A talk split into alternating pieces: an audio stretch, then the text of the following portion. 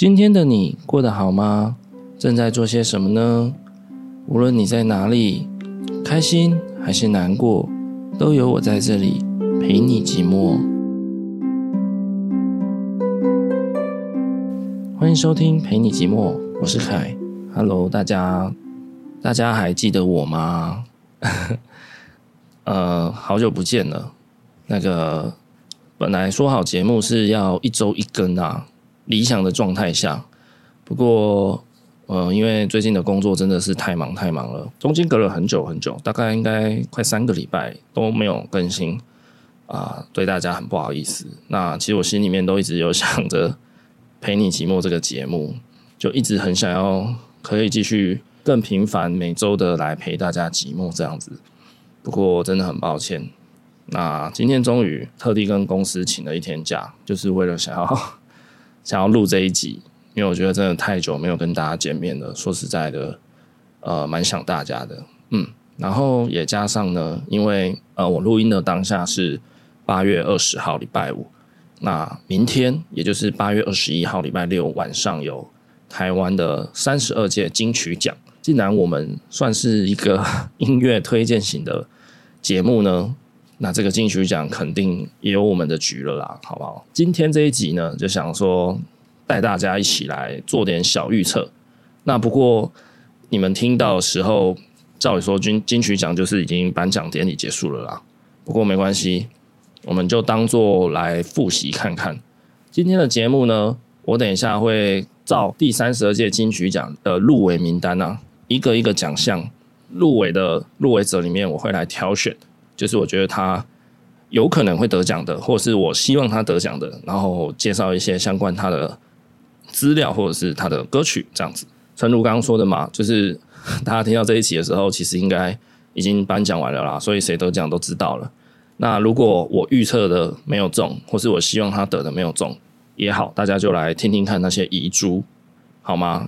会入围的基本上真的都就是已经蛮。蛮是很强的作品的啦，所以没有得奖的作品还是非常值得听的哦，好吗？话不多说，那我们现在就来开始吧。不负责任金曲三十二大预测。好，首先呢，第一个奖项是年度歌曲奖。那年度歌曲奖入围的有七首歌，哇，非常多。然后今年啊，三十二届金曲奖，先跟大家。啊、科普一下，就是今年其实被誉为就是可能是史上最难评的一届。那原因是因为今年入围的曲风风格非常非常的多，非常的多元，非常的不同。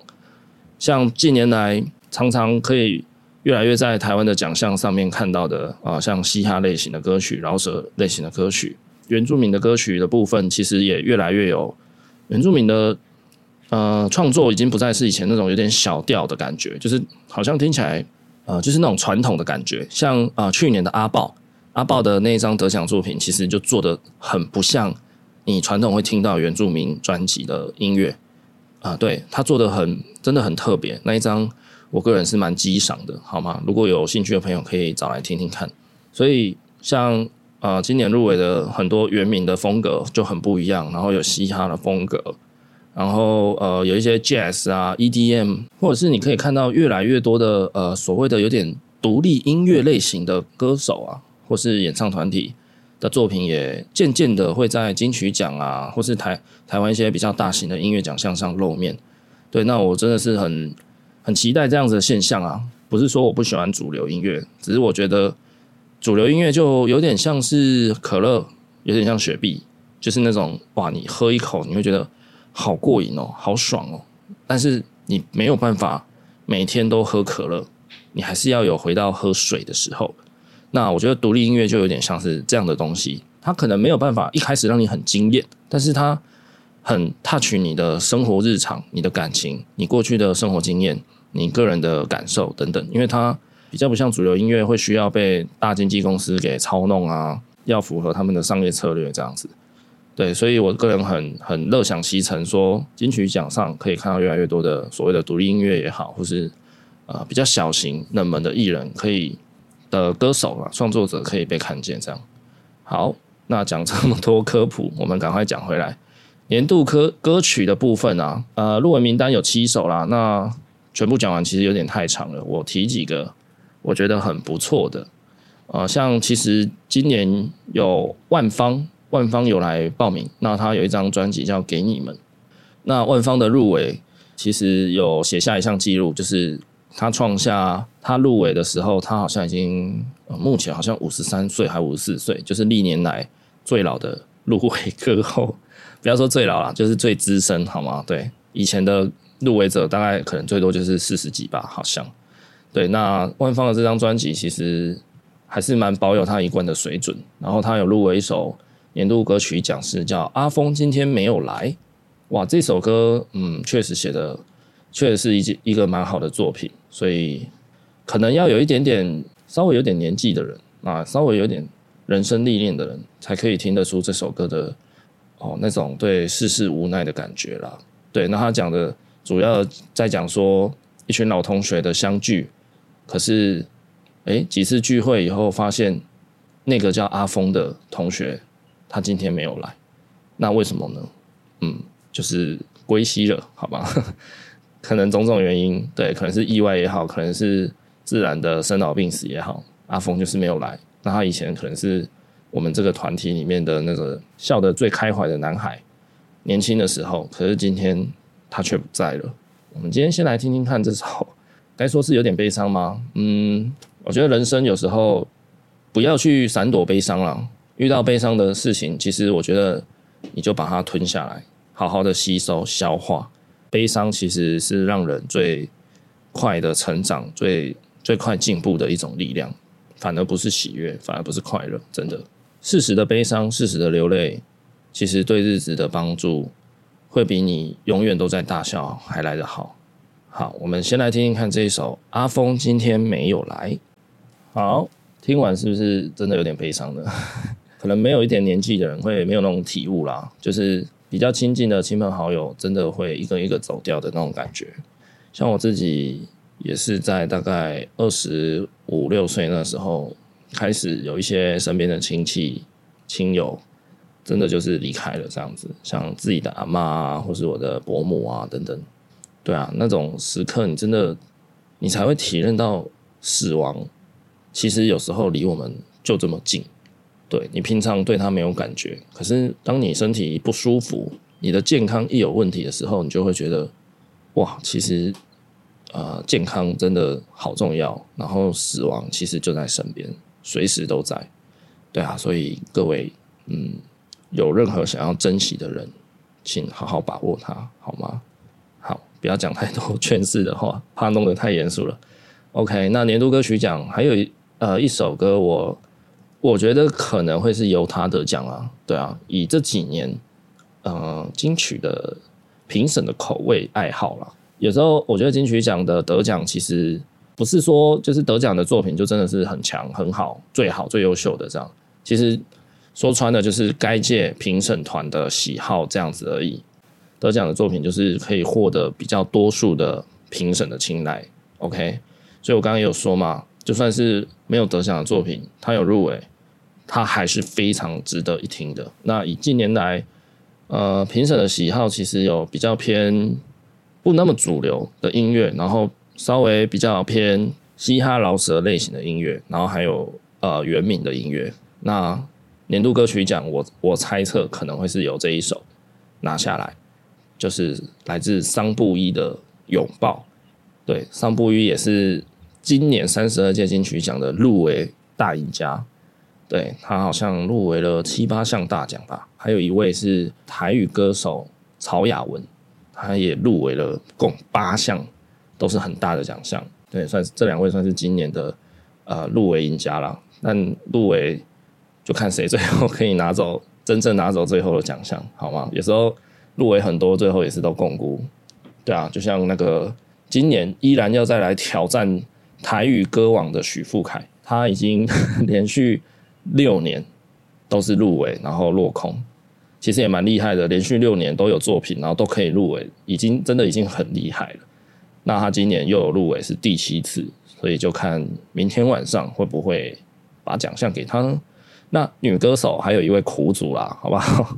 这位苦主就是我们的梁静茹，梁静茹也是入围了不知道几年了，然后永远就是来当当陪坐的这样，对啊，很很苦情啊。啊，今年今年梁静茹好像暂时没有作品，所以就呵 呵看明年期待她的加油喽。好，所以今年的年度歌曲奖，看我个人猜测应该会是桑布伊的这首《拥抱》。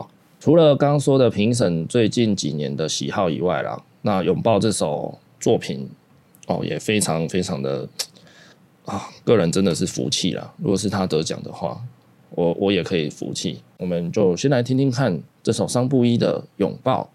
好，下一个奖项是最佳华语专辑奖。哇，那这个最佳华语专辑奖也是个大奖哦。那以今年今年评审的喜好啊。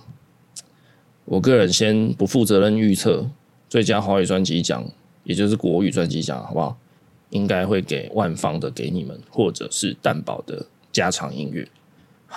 那因为《家常音乐》这一张专辑，蛋堡这张其实做的哇，也是一个蛮开创性的的一个，算是有点实验性的专辑啊。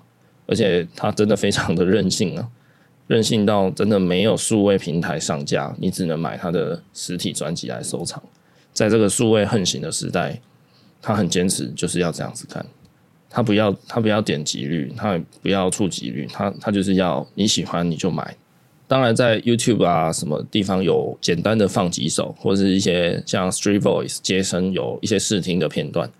不过你真的要听完整的，就得购买他的 CD。那我是觉得非常合理啦，喜欢就支持嘛。更何况他这一张专辑啊。好像收录了十十几首哦，十七首还是几首，就是哇很多啊，所以喜欢的朋友真的可以支持一下，好吗？那因为他没有数位上架，所以这边就不播放了。好，那讲完最佳华语专辑奖，接着是最佳台语专辑奖。那入围的这几位的作品，我涉猎的比较少啊。虽然我个人是真的还蛮喜欢听台语歌曲的，只是这几位刚好我就都比较没有在听。那但是其中有一位像曹雅文的《自本》这一张专辑，我个人是有把它听完，所以我就不负责任预测啦，可能会给曹雅文好吗？最佳台语专辑，我因为我听完，我个人是真的觉得这一张专辑真的蛮不错的，可能其他的作品也很不错，只是我没有听到，所以这边我就这样子不负责任的 小敷衍的预测好吗？好，那我们接下来来讲到是演唱类个人奖的部分。第一个是最佳作曲人奖，那入围的里面呢，哇，桑布一又入围了，你看，然后刚刚有讲到入围赢家曹雅文，他也又又入围了，哇，那他入围的这一首作品蛮好，是一个蛮好听的、蛮强的作品，叫《减价》，就来自于他这一张呃入围作品的收录的歌曲里面，但是呃，我我特别想提的是，同时还有 Hush。韦礼安跟艾怡良入围，哇，那我觉得今年这一届的作曲人奖其实都蛮强的哦。然后像 Hush 的话，哦，他其实过去有几次也都有入围一些作曲作词类吧，对，我印象中是有。然后好像也都还没有真正拿拿下奖项过，对，所以，嗯，我个人预测哦，不知道诶，怎么办？还是觉得最佳作曲人可能还是会被桑布伊拿下来。他的最佳作曲人奖入围的作品，就是刚刚我们有呃推荐给大家的《拥抱》这一首编曲，我觉得，哎，这首的作曲啦，真的是不错哎。抱歉啊，讲不出什么很具体的的意见。不过这边我想要推荐大家的这一首歌，是我真的非常非常非常喜欢的。所以如果要以私心来讲，我希望这个人这首作品可以拿下最佳作曲人奖。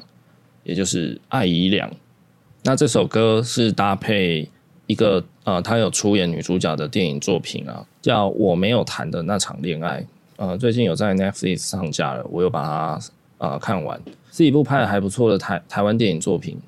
对，那有订阅 Netflix 的人，我是建议可以去看一下。我一直都很喜欢艾怡良的作品，从她刚出道的时候就觉得她是一个小小只的女生，她真的很很很小只诶，好像才一百。五十几吗？还是一百五而已？我不确定。如果有艾怡良的铁粉，不要赞我。对，但是她她小小一只，但她唱歌非常的有 power，然后有除了有 power 以外，她也非常非常的有细腻的感情。她的收放之间，你可以感觉得到他对歌曲的投入跟感情程度，真的哦，真的是很浑然天成啊！对啊，所以我私心来推荐，希望他得奖这首作品叫《爱姨娘我这个人》。OK，那接下来来到最佳作词人奖，那入围的呃，其中比较特别的，可能像阿峰今天没有来的作词人黄庭。哦，这个这一首作品刚刚开头有讲过嘛，他歌词写得很细腻，丝丝入扣，写得很真的是那种经历过那种你身边的老朋友、老同学，或者是你那些亲很亲近的家人一一走掉以后，然后哦，大家彼此在那边感叹说：“哎，那个谁谁谁，哇，今年也是不在了，哇，时间真的过好快啊！什么哇，三年前我们不是还一起去做些什么吗？什么的，然后他今天没有来了。”今年他没有来了的那种感觉，嗯，哎，说不上来，就有一种觉得世界好无奈哦，但是又又有一种力量催促着我，觉得说，那我更应该要更正面的去看待人生，然后去把握、珍惜每一个当下。这样听起来很鸡汤、很干话啦，但是说真的就是这样哎，对啊，你不珍惜、不把握，那失去的时候，你就就是永远。只能那样子遗憾的，对啊，好啦，所以这首呃阿峰今天没有来的作词人黄婷有可能会是得奖者。那还有一位呃入围者，其实我个人蛮喜欢他的文字，就是葛大为。那葛大为哇，他帮很多人写过很多很厉害的作品，像是张惠妹的《身后》吧，那首歌应该是叫《身后》，就是 MV 是在一个诶殡仪馆跟火葬场拍的那个。的那首歌，哇，写的真的是把那种死亡啊、生离死别的感觉写得好好贴切哦，就是不洒狗血，但是他就是原汁原味的把那种心情给写出来了。你不觉得是在刻意卖弄，但是就是让你就是催到你的泪了，对啊，很厉害。葛大为很棒，他有出一本书，个人也有买，也有把它拜读完，真的是很不错，叫做《我甚至不记得那些猫的名字》，对。是一本真的很推荐的书，好不好？大家去看一下，有机会的话还是要来跟我借，我也可以借给大家。然后还有一位比较特别，就是瘦子啊，瘦子的《伯父》这一首歌呢，也有入围最佳作词人奖啊，也包含他这首呃《伯父》也有入围年度歌曲奖，哎，不简单，就一首这种比较嘻哈、比较饶舌的作品，竟然也可以入围年度歌曲奖，对啊，所以。近年的评审的口味真的是有那么一点点偏好啦，对啊，好，这是比较特别的部分。OK，好，接下来我们来看一下最佳单曲制作人奖啊，今年的入围者啊，哇，有一个超大咖，就是我们的周董周杰伦，他凭着《Mojito》哦，《Mojito》这首歌入围了单曲最佳单曲制作人，哇，那这首《Mojito》OK 啦，我觉得。不是，我没有很勉强的意思，我是说，哦，他入围是确实很够资格啦，对啊，这首歌一出来就整个整个非常抓耳啊，第一次听就会很好听的那一种。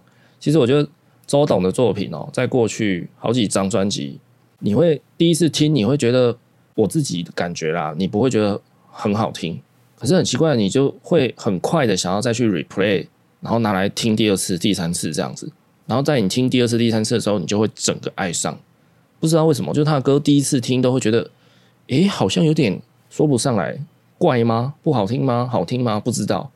可是你在听第二次、第三次，你就会超爱。我后来想一想，可能是因为他的每一张历年来的专辑，其实他都一直有在突破啦，包含曲风啊，包含制作方面、编曲方面的东西，所以你可能会一直听到他他端出一些新的菜色，然后就不太适应，但是。一旦你听了一遍，适应了这些比较新的东西也好，比较不一样的东西也好，你就会整整个很爱这样子。好，所以这是特别提一下的《Mojito》这首歌的入围。OK，那接下来我们来进到哇，直接来进一个大奖好不好？最佳华语男歌手奖。OK，所以就是所谓的国语国语歌王。好，今年入围的有瘦子、林俊杰、吴青峰、杜振熙、蛋堡、韦礼安跟李泉。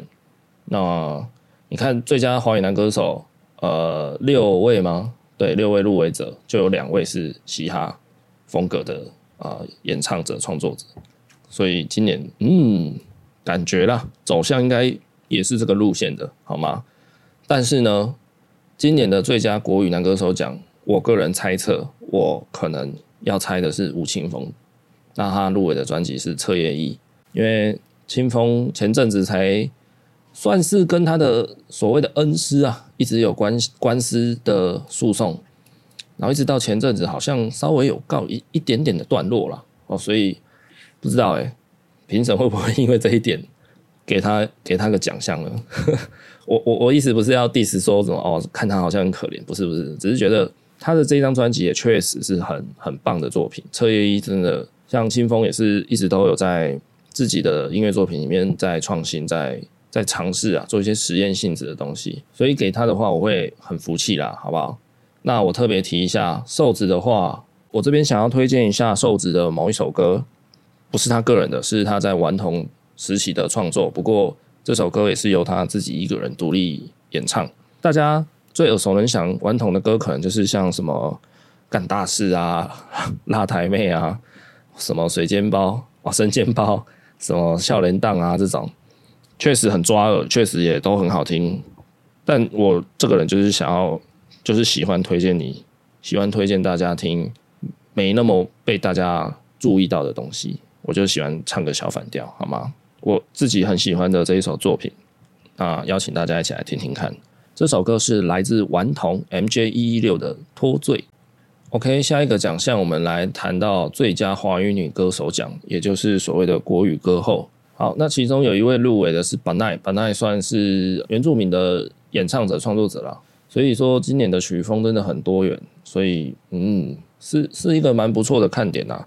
近年来台湾的音乐界也好啦，艺能界就是所谓的影剧圈也好，或是一些节目类的东西，金钟方面的东西、金马方面的东西。其实我都有观察到，大家的题材有一点爆炸性的成长，就是大家不再执着于拍某一样东西洒狗血的，也不再执着于写一些很洒狗血的歌什么的。大家有越来越多面向了，台湾就是这样子这么棒，就像美国啦，它就是一个文化大熔炉嘛，它吸收了来自全世界各种不同的人种啊，不同的文化融合出来，造就一个这么国力强盛，所以我相信。包容这件事情对台湾人来说，也是我们台湾人的特色了。所以越越多元的发展，在创作上面的领域啊，我觉得是一件很好的事情。所以乐观其成啊，对啊，希望可以看到越来越多更有特色的作品跟创作者。好，那最佳华语女歌手奖呢？我个人不负责任预测一下好了，好不好？我可能想要预测是万芳的《给你们》这张专辑，可能会让她拿下今年的歌后。那如果万芳他有拿下今年的歌后呢？那他会写下一项记录，就是同时有金钟视后跟金曲歌后身份的一位呃艺人、创作者、歌手、创作人这样子。对对对，所以我个人就不负责任的预测是万芳啊，好不好？不过呢，这里我想推荐大家一首很特别的歌，那来自一个蛮特别的作品，他是这位入围者叫谭维维，那是呃中国那边的歌手啦。近几年都会有一些这样的作品，那我个人是不反对。像金马奖有一年好像就被很多来自中国的电影作品给拿走奖项这样子。那一年其实有一点不知道大家有没有记得那个那个社会议题，就有点被炮轰了。我个人是不反对他们的作品加进来，大家一起评比。不过我是觉得比例要抓啦。那一年的金马奖真的比例太高了。那环境不同嘛，大家知道中国人。拍电影就是财大气粗的，几个亿、几个亿这样在丢。说真的，而且他们地大啊，要架什么场景，什么各式各样的地形，有时候真的是比不过啦。对啊，所以比例的问题。OK，好，讲太多了，大家来听听看这一首很特别的作品，它叫做《小娟》，它其实是在反映现在中国那边的一个很畸形的党国文化产生的一个畸形的现象。好，大家听听看就会知道了。这首歌叫谭维维的小娟。好，那接下来是就换台语方面的男歌手奖了，也就是台语歌王。那今年入围的，呃，我特别提点一下，就是伍佰老师，他今年入围的作品其实有一点点的小争议啊，因为他是借由一张 live，也就是演唱会影音记录的专辑，呃，来入围的，所以他不是那种正式录制的专辑，也不是说呃 Live 的收录的专辑就是很比较随便啦，也没有，就是毕竟有点争议嘛，我不知道他们在争议什么。那我个人是觉得没有差，反正就是大家凭作品说话嘛。那你你能信服这样的作品，你能服气就 OK 啊。那伍佰老师是我一直都很喜欢的一位歌手，诶、我就来私心推荐一下我们伍佰老师的。再会啦，心爱诶，哎，还是我念反了，好像是心爱再会啦，都可以，好不好？到时候劲歌就是正常的歌，OK。好，接下来我们来讲最佳台语女歌手奖的部分。那入围者其实听的比较少一点，所以可能没有办法跟大家分享些什么。不过这边想跟大家分享一下曹雅雯的某一首歌。那这首歌很特别的地方是呢，他要找一个人来 featuring，就是一起合唱。这个人是 White，就是那个一直戴着帽子，然后没有露出本尊、没有露出真相的那个，算是网络歌手嘛？对啊，这一首他们合作的作品呢、啊，怀特的那个个人风格非常的强烈。那怀特这个人其实他的风格嘛，也是很多元诶。他有一点主调是 Jazz，然后他作品又有一点 Low Fi，有点 RMB，又有一点点 Hip Hop 的元素在里面，所以哇，很冲突啊！最近现在社会都要斜杠青年。现在的音乐也要斜杠音乐就对了。好，这首歌真的很特别，它叫做《那是明阿仔》，大家一起来收听看看。好，那提到 White 坏特这个这位歌手啊，那过去看他一些受访的记录报道啊，会觉得他这个人其实好像从小到大活得很压抑。他有提到说，他从小。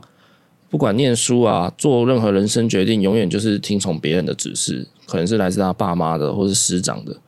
那我记得 White 他本身好像是一位医师吧，医界方面的人员啊，所以他其实是个蛮高材生哦。对对对，是一个蛮蛮厉害的人，然后又可以同时创作那么厉害的作品，真的是很不简单。那他在过去的访谈里面就提到说，他在从小到一直到现在，他才他一直觉得自己是在为别人而活啊。就是人家说什么我来做，好，你说我做这样子，一直到近几年，他终于发现他可以透过音乐来展现他自己，所以他才没有想要露面，因为他觉得大家不要就是从外表啊这种外在的东西来来认识我，大家就是从我的音乐，因为我的音乐有我释放出来最真实的自己，对，这是他的说法。那他的作品我是一直都蛮喜欢的，他有提到其实他有一位偶像，好，他的偶像是。英年早逝的一位算是天才型的、啊、天才型的歌手，就是 Amy Winehouse。哇，Amy Winehouse 也是我个人非常非常喜欢的一位，算是 Jazz 吧，爵士歌手啦。那其实他的音乐也是融合很多个呃不同的风格，像 Jazz 啊、Blue 啊，也就是所谓的蓝调，还有雷鬼的风格。他虽然很天才，一鸣惊人这样子，横空出世在音乐圈里面这样，但其实他有一个还蛮。悲惨的人生、啊？对啊，他在很年轻的时候啊，好像是因为交了某一任男朋友，然后开始造成他药物成瘾，对，就是使用一些毒品啊这样子。那其实我觉得这个也没有什么天大的错啦，也不是什么滔天大罪啦。对啊，在美国那种社会大荣辱的社会结构下，我不是说要为这个这种行为开脱啦，但就是觉得。人非圣贤啊，都会犯一些错嘛。那我觉得只要及时改得过来，就是知错能改就好了。这样，嗯，像之前那个 Justin Bieber 啊、小贾斯汀啊等等的，还有更多更多的很大咖的艺人，其实也都有传出就是曾经吸食毒品啊，或是什么的。那 Amy Winehouse 就是也是接触到了毒品，然后再加上他这个人好像从出生就有被诊断他有点过动。就是过动症的小孩，有过动症的人，其实通常都会带来一个副作用，就是会酒精成瘾。因为过动症的人，他通常他们都会觉得喝了一点酒会有助于放松情绪，就变得不会那么亢奋，这样会比较稳定一点。所以久而久之，他们的酒就是越喝越多。那 Amy Winehouse 呢，他到最后他也有染上躁郁症，然后再加上有毒品，他死的时候是很年轻。才二十七岁，然后被发现是暴毙在自己的房间里面，这样蛮可惜的啦。不过他的就留下一堆很很不错的作品给我们世人，这样。那我个人是真的非常喜欢他的歌曲。好，这边就让我任性的来插一首 Amy Winehouse 的 You Know I'm No Good。好，接下来我们来讨论最佳乐团奖的部分。嗯、最佳乐团奖的话，诶，里面有很多很多独立乐团哦，像声响乐队，我觉得不太算是了啦。声响老师已经，哇，真的是很很很老师级了啊，哈，OG 级了，所以也不算独立了。但像康斯坦的变化球啦，然后告五人，告五人其实也已经变得蛮主流了。还比较独立的就是落日飞车啦，漂流出口跟那个 Daycar Joins，哇，那 Daycar Joins，我个人是非常激赏。我第一次听到他们的歌，我就整个爱上了，听一遍就爱上这样的程度。那康斯坦的变化球，我个人也很激推。告五人这个我就不提了，这边我就不提了。他的歌就是确实也是好听啊，但是大家都听到已经烂掉的东西，我个人就不在这里推荐了。OK，所以我这边来推荐一下我很爱的 Decca Joins，迷幻的感觉啊，那个 vibe，那个氛围，觉得 Decca Joins 把它呈现得很好。对，所以我们来听一首 Decca Joins 的海浪。好，听完了 Decca Joins 的海浪，不知道大家觉得怎么样？有没有身体也这样轻飘飘的感觉呢？那我我其实蛮喜欢他，除了这一首歌的呃旋律啊，跟整整体的氛围外，歌词也是写的蛮棒的。盼着望着，但明天太远了，我还等待着被拖延的人生。我习惯了生活是沉闷和孤单的总和，我是个悲哀的空壳。Oh my god，这个哇，这个整个就是，我相信人都有那么。一些低潮期啦，尤其如果你又常常一个人在外生活啊，自己住屋，哇，这样过日子的人，其实真的会有一段时间，我也认为生活真的就是沉闷和孤单的总和，然后也真的觉得自己就是一副空壳，这样整天这样不知道在干嘛，然后我不知道我正在为了什么而生活下去。对，有那么一段时间确实是这样，那段时间真的好寂寞，好寂寞。然后那个那个时候是因为。也没有什么智慧型手机啦，对啊，大概在呃十十年前吧，对，十十一二年前啊，那个时候，所以人与人之间的啊、也不是说现在你很无聊，然后你就打开个什么交友 APP，然后就开始找人家乱聊天，至少你还有个对象，不管你你聊两句就断掉还是怎么样，但至少你还是有个对象可以丢一些什么讯息过去嘛，至少让自己感觉你有被陪伴着，但那个时候没有。对，那时候手机大部分人就还是都用智障型的那种。那段时间我也真的觉得自己是一个空壳，然后就觉得生活好像永远没有什么值得期待的事情了，好像是这样子。啊，Deca Jones 的这首歌啊，在后半段就是有点用着有气无力的那种，似乎是呐喊，但又是没有力气的呐喊的感觉，把副歌的这段歌词唱出来，这样，这就是我的生活，太阳在坠落。海浪在发愁，不停的退后。对，我也，我就有一种感觉，就是我身边的人好像一直在前进，在变得更好。只有我，即便我站在原地，我也是对于他们在相对的在退后。这就是我的生活，我就是这样烂烂的。然后呢，我也不知道怎么改变，我也不知道怎么谁来救救我这样子，好惨啊！对啊，所以这首歌我觉得有把那种那种氛围唱出来，好不好？蛮适合在悲伤的时候。就让自己悲伤到底，然后就把这首歌拿出来听，听一听，哭一哭，睡一觉，也许明天会好一点，这样吧。如果没有，那至少还有我来这里，我在这里陪你寂寞，好吗？加油加油，大家加油！好，接下来有最佳演唱组合奖，那最佳组合奖呢，我个人的偏好啦。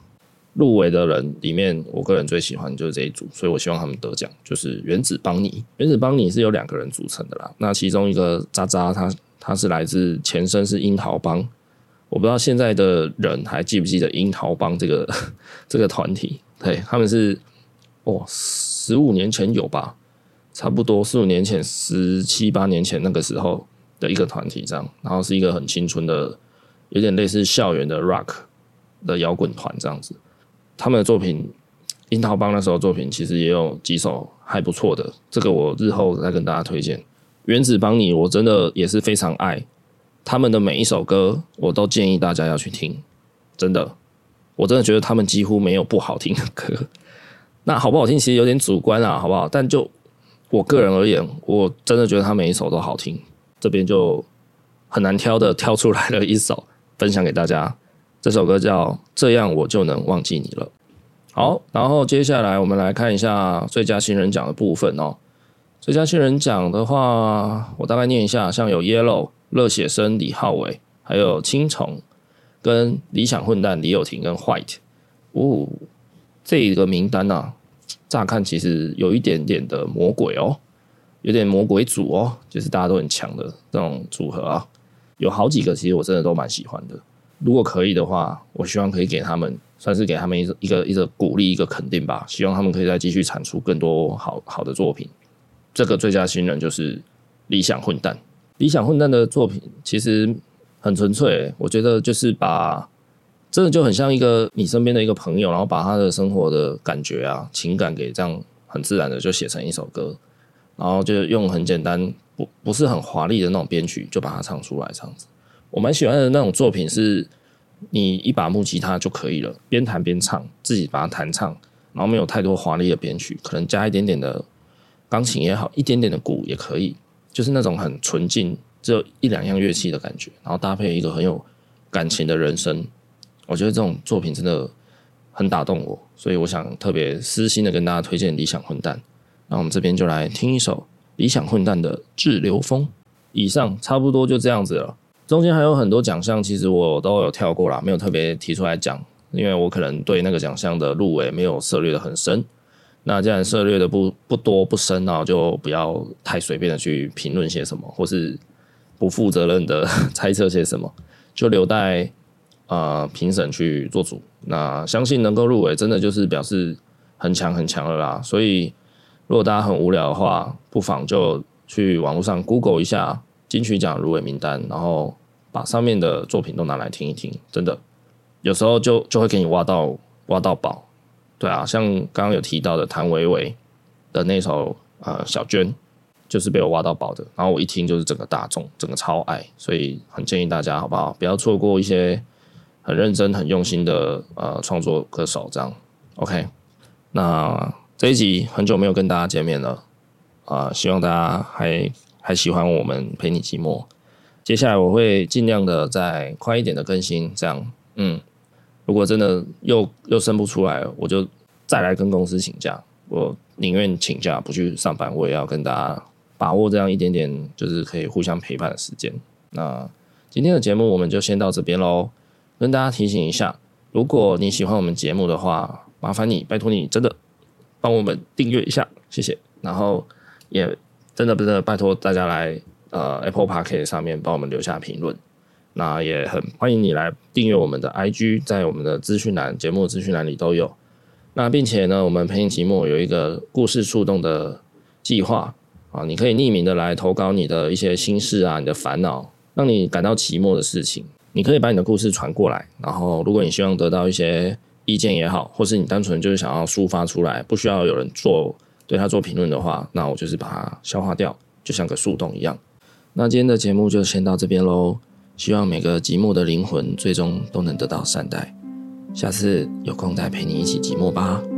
我是凯，拜拜。